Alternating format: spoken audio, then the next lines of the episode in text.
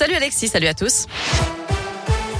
Allez, on jette un œil à vos conditions de circulation. C'est parfois compliqué dans l'un en raison des précipitations. L'un et le Puy-de-Dôme qui sont d'ailleurs en vigilance orange pour le risque de crue.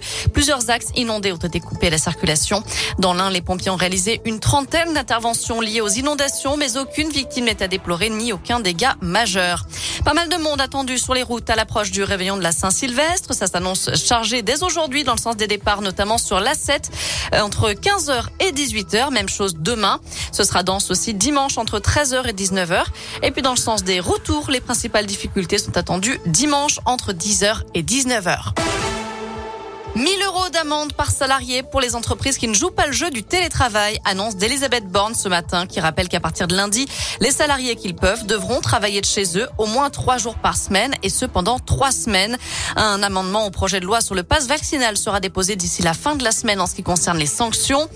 Un raz-de-marée, c'est le terme employé par Olivier Véran pour qualifier le triste record battu hier, plus de 208 000 nouvelles contaminations au Covid. Le ministre de la Santé qui annonce que 10% de la population française est aujourd'hui 4 contacts. Un million de personnes sont positives au Covid. Selon lui, je cite, les non vaccinés ont peu de chances de passer entre les gouttes. La conséquence de cette euh, épidémie, c'est le port du masque qui redevient obligatoire dans les rues de Paris à partir de demain et un couvre-feu sera instauré à la Réunion à partir de samedi et pour au moins trois semaines.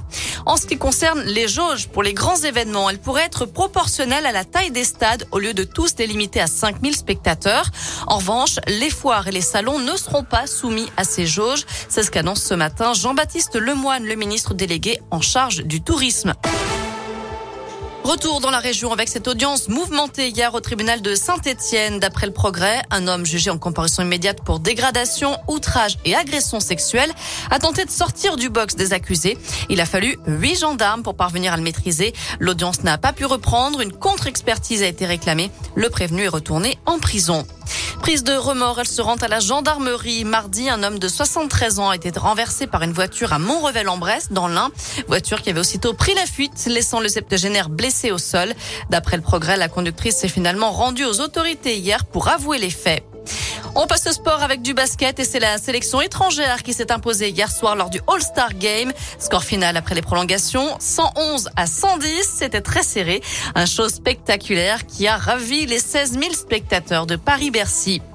Enfin en foot, la reprise s'annonce compliquée pour l'OL. D'après le journal L'équipe, 7 cas de Covid auraient été détectés dans l'effectif lyonnais après les tests réalisés au retour des vacances. Lucas Paqueta est notamment concerné. Il serait actuellement bloqué à Dubaï où il passait les fêtes. Du coup, bah, le stage prévu du 1er au 5 janvier à Murcie en Espagne pourrait bien être compromis.